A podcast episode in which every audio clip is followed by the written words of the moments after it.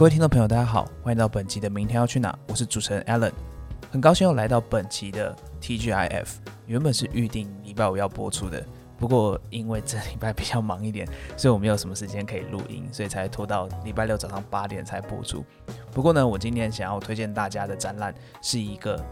诶，我刚才你讲是展览了吗？对我今天想要推荐大家去的地方是一个展览。那这个展览呢，是位在台中国美馆的国美馆双年展。国美馆双年展，这次的展览的主题叫“禽兽不如，不如禽兽”。策展人是在艺术界蛮知名的姚瑞忠老师。那我就冲着就是是姚瑞忠老师策的展，然后以及在他在上礼拜天有一个类似导览的期间，就策展人自己导览，所以我就下了台中，然后去参与了整这整个这次的国美馆双年展。那其实因为国美馆好像已经在台中。觉得要盖好很久了，可是我一直都不知道，原来台湾有一个国立美术馆。我一直很常去的是台北市的北美馆。那这次是第一次去国美馆，其实也是蛮兴奋的。那这次的 TGF 会想要跟大家分享一些我自己看到的一些作品，我自己印象深刻的，而且很有兴趣的，然后想跟大家讨论。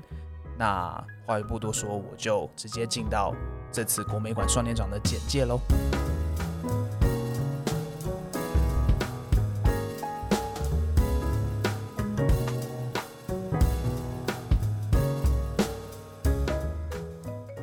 那我刚刚讲到国国美馆这次的双年展主题叫“禽兽不如，不如禽兽”。OK，听到的时候呢，就是想象着应该是跟动物有相关的主题，以及要探讨人类比较贪婪相关的事情，这我自己的猜测啦。后来呢，确实这个展览也是要探讨，最主要就是针对人类如何就是在自己我们经济追求经济发展的同时，如何残害到地球上的其他生物的这件事情，然后以及邀请了就是很多的艺术家来共同探讨这个问题。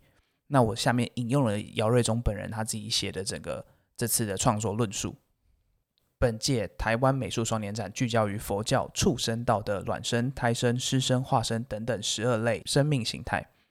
对于人类长期掠夺动物栖地、滥杀并宰制动物、追求文明与经济成长、不知节制的手段与心态，导致孕育人类文明的地球生态平衡惨遭破坏。邀请艺术家聚焦于生命题材的艺术创作进行思辨。那我刚才讲的是，呃，我揭露了整个这次双年展的论述里面的一小段话，那应该可以蛮清楚的知道，我们要去看的东西应该会跟动物有相关，那也会看到东西是可能是会看到人类比较负面的一些创作，或是会有一些特别的，可能会有一些比较让人比较震惊的，或者要探讨比较负面那一面的整个作品。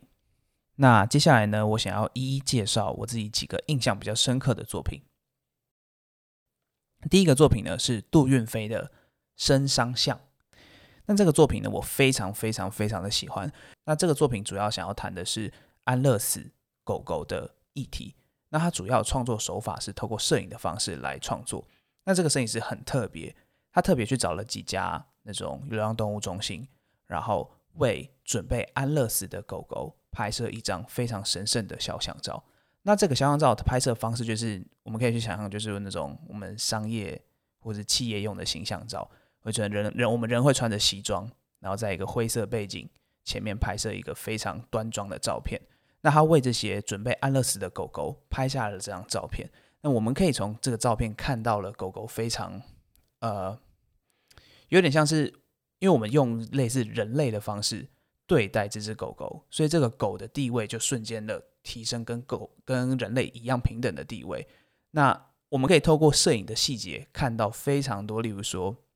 因为狗的年老的一些皱纹，然后或者它的伤痕。那而且因为打光的方式是可以让你看到非常清楚的。呃，之前是比较不会有类似这种观看的经验，就好比说我们平常看到狗都是比较上对下的方式，可是这次的这一系列的狗的肖像照是非常平等平视的。那那时候看到的整个状况是非常非常的震惊。那这个整个摄影作品下面呢，他会写这只狗它的名字叫什么，或者是它在的对它它的所在地点在哪里。那最后会写上距离安乐死多久多久。这件事情是令人非常痛心的，就是为什么我们人类有这样子的权利可以决定一个生物的死亡？在二零一一年的时候，这个作品创作出来之后呢，其实在无论是艺术界，或是在动物，或者在动保界。都有了非常非常多的讨论。那如果有兴趣的朋友的话，也可以上网去 Google 杜运飞，可以看到，可以在网络上看到一些对他简短的报道或是相关的影像作品。那第二个作品呢，是张成生的《肉身计划：缪斯的外科手术后植》。这个作品非常非常的特别。那当我一进这个展览间，我看到这个作品上面写手术室，你会进到一间房间里面。进去里面之后呢，你会看到了有有类似手术台相关的仪器，那还有一些药品啊，然后水瓶放在一侧，那整个就是一个大房间的一个一个装置作品。最特别的是中间放了一个泡在福马林里面的猪头。那因为呢，我们这次参加的是导览嘛，那策展人姚瑞忠老师他有跟我们说，这个猪头是一个真的猪头。他就这样静静的放在那里。这个作品它其实还有另外一个很特别的呈现方式，是一个录像。但这个录像它并不是放在整个房间你可以看到的类似电视或墙上，它是投影在整个房间最上面天花板比较高的位置有一个录像。嗯，就是每个人要看这个录像的时候都要抬头去看嘛。那他想要去谈的是类似说我们人类怎么会有权利可以决定一个生物的生死。我看整个作品的时候是非常非常的震惊。因为那时候我们导览的人有非常多嘛，参加导览的有非常多，所以挤的整个房间都很挤，那其实都是参展的人，因为整个观看的体验其实不是很好。所以等到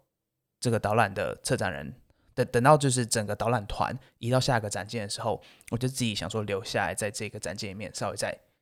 再看一下，再感受一下。我就拿着我的相机，然后拍那个猪头，然后我就是类似在比较蹲低的方式。跟他进行一个类似对看吧，或者是互相端观看的这种感觉，那我那个的当下是非常非常不舒服的，就是随着那个仪器声滴滴滴滴滴滴的声音，然后以及一个死亡的猪头眼睁睁的看着我，我在整个状况底下是让我感到毛骨悚然。那后来呢，我去看了一下这个创作者的自述，那我非常喜欢他的自述，他是引用科学怪人的文本。下面写到拼凑的身体而创造出来的怪物，提醒了我们身份与意识形态也是拼凑出来的。那他想要做的，他其实这个整个作品呢，这最重要的核心观念是说，他去真正宰了一个猪，留下那个猪头，然后并用外科手术的方式帮这只猪头植发。那整个过程呢，他都是自己亲自去参与，并用录像把它做下来。那听那个姚乐忠老师有说。他跟这个艺术家在这个艺术家在创作的过程中，好像有遇到一些比较不好的事情。后来呢，还做了一个比较大的晋升的仪式，就帮这只，就等于是超度这只猪头，然后让它可以好好的升天这样子。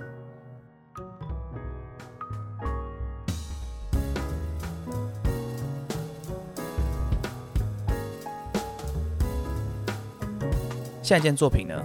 我想要讲的是孙培茂的《神游图》。那这个自制的作品，它是一个绘画的作品。我一开始进入这个展间的时候呢，看到就是四面的墙上挂满了颜色非常怪异的绘画。那这个颜色大概就是它会用一些粉紫啊、粉蓝啊，或是一些比较呃你平常看起来肉眼看不到的颜色去进行一个创作。那仔细一看呢，它大概就是有一些人类在跟动物互动的绘画。那像其中有一幅就是一个小朋友瞪很大的眼睛看着金鱼缸里面的金鱼，或者是呢有看起来是在动物公公园里面玩乐的小朋友，然后我那时候呢就想说，诶，这个作品他想要表达是什么？他想要探讨是什么样的议题？我就在猜想，会不会是我们人类一直观看着动物，那等于就是我们把动物视为某一种比我们更低等的生物，所以我们来观看它，就是有点像是在我们之下，所以我们才可以把它豢养起来，或者把它关起来，让我们作为某种观赏的用途。那呢，他把这整个。整个这个行为画下一遍绘画的时候，身为观者的我，也正在观看着这个观看动物的这个人类。我那时候的想法是这样子啦。那不过我后来看了这个艺术家的创作论述的时候呢，他有写到：人们喜欢动物并乐于与其建立情感，可是人们同时需要猎杀并使用它们。人类无法真正的与动物一起生活，可是创造了在城市里非常多的动物园。将他们圈养起来，并拉近我们彼此的距离，这样的矛盾关系是值得我们思考的议题。那这件事情就让我想到最近比较火红的，在桃园的 X Park，就是我们有很多把生物关在动物园里面或水族馆里面，让我们人类可以去观赏它。那美其名是我们要认识这个动物，那可是其实呢，我们在做某一件事情，有点像是我们决定了这个动物的生命权，它是属于我们手上的。这个动物其实没有把这个权利交给我们，我们私自了去占有了这个权利。那那时候有一次我在跟我朋友在讨论这件事情的时候，我就突然想到一件事情，就是我们其实把它观赏起来，有时候是想要了解他们。如果我们能够了解他们，我们才能知道该怎么保育他们，或才才能知道该怎么保护他们，或是才能该怎么知道说要怎么跟他一起在地球上生活。那如果没有这些水族馆，或许我们就不会认识到他们了。我就想到一个很好的一件事情，就例如说，我们国家跟国家之间需要外交，那我们这个外交是某种程度是平等的。我们带着我们的文化，然后到异国，然后去宣扬我们这个文化，让其他的文化来认识我们。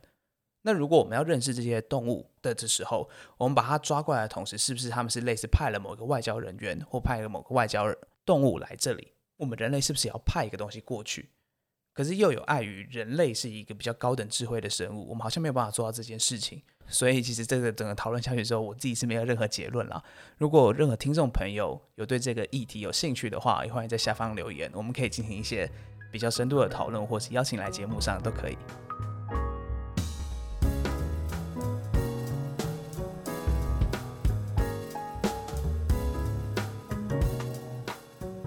好，那讲到第四件作品。第四件作品是曾建颖的《社畜态》，这件作品也是一个绘画作品。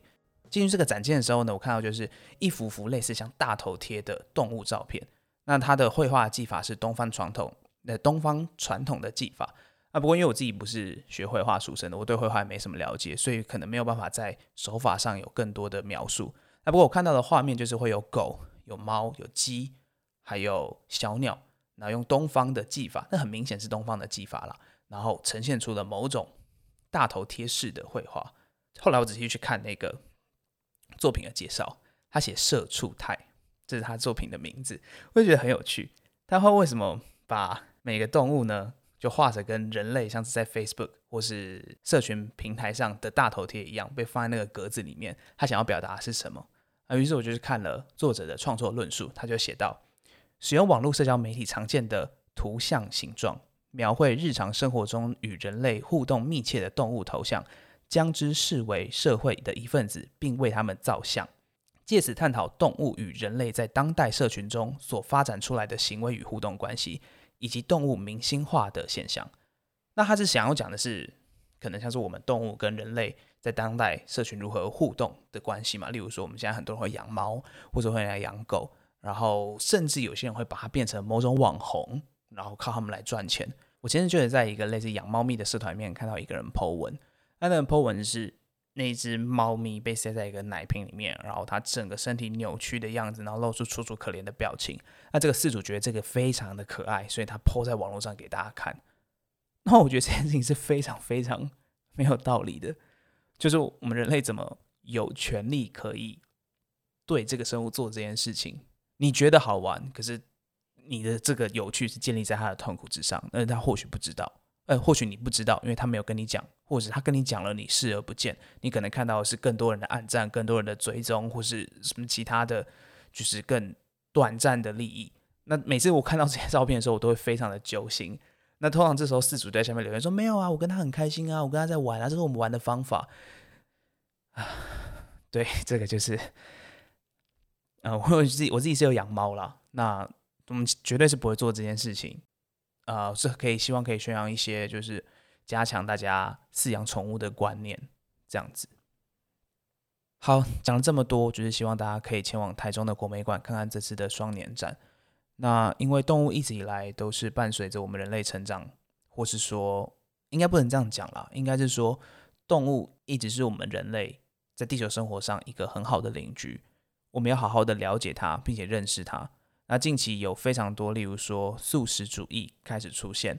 那或者呃，可能可能更多的动保、动保的相关议题会慢慢浮出台面。我希望可以借由这次的展览，或者借由这次 TGF 跟大家讲，让大家更去关注这个议题。那或者是说，我们可以做到，我们每一个礼拜选择一天不要吃肉，试试看。那或许这就是对动物或是对整个地球环保呃付出的一些心力吧。哦，对了。忘记讲了这次的展览的时间哦，这次的展览时间是到明年的二月二十八才会结束，所以呢，在整个台中双年展，呃，在台中的国美馆双年展还会有为期将近快两个月的时间，大家可以拨空去台中，顺便去台中玩，然后顺便去看了一下这个美术展览。那也不用带着任何说，哎，我到底看不看得懂这个作品，或者是艺术好好难，艺术好远，我没办法接近它，就带着一些你自己的经验，那带着一些你的一些想法去看这个作品，像我刚刚一样，去讲一些自己觉得得到的东西。因为我自己对艺术是非常有兴趣的，不过我也是，嗯，没有研究的很深，所以说，我觉得艺术最重要的还是去感受、去参与。对，没错。好，那大家记得要去台中的国美馆双年展。那这次的 TGF 就在此结束。如果喜欢我们的节目的话，欢迎在 Apple Podcast、KKBox、Spotify 按下订阅。如果有什么想要讨论的议题，或想要跟我们说的话，也可以在下方留言。那么我们明天就去台中的国美馆吧。